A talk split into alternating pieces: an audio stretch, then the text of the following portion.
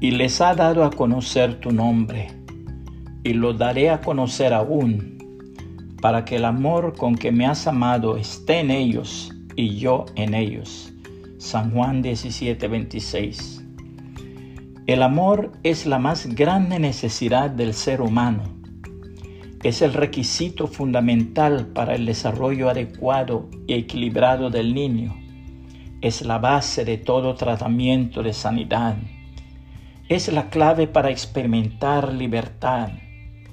Es el punto de partida para olvidar las ofensas del pasado y ser restaurados. Y es el ambiente propicio para aprender. El amor viene de Dios.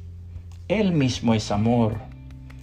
Así que todos los seres humanos, independiente de su raza, sexo o condición, necesitan conocer a Dios y experimentar su amor. En la medida en que nos acercamos a Él y aprendemos a conocerlo, somos impregnados por su Espíritu, de su amor sobrenatural.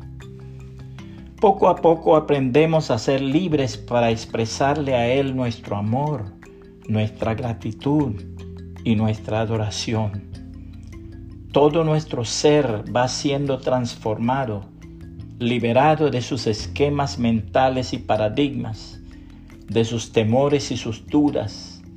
Las heridas del alma van siendo sanadas y los recuerdos ya no afectan. Esto es lo que hace posible que aquellos que se acercan a Dios comiencen a sentir y expresar más libremente su amor ya que lo reciben de Él a manos llenas. Se vuelve fácil decir, te amo, te quiero, me siento feliz contigo, eres importante para mí, te extraño. Acérquese ahora a esa inagotable fuente de amor y deje que fluya desde su interior e impregne todo a su alrededor.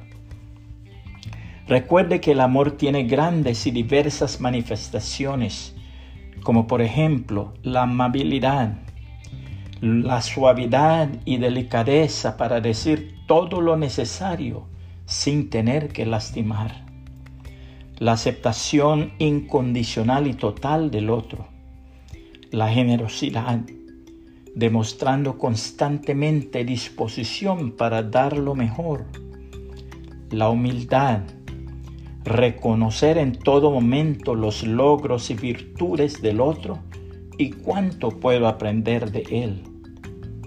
La cortesía, conservando siempre la educación y el respeto por el otro, sin importar las condiciones que se vivan.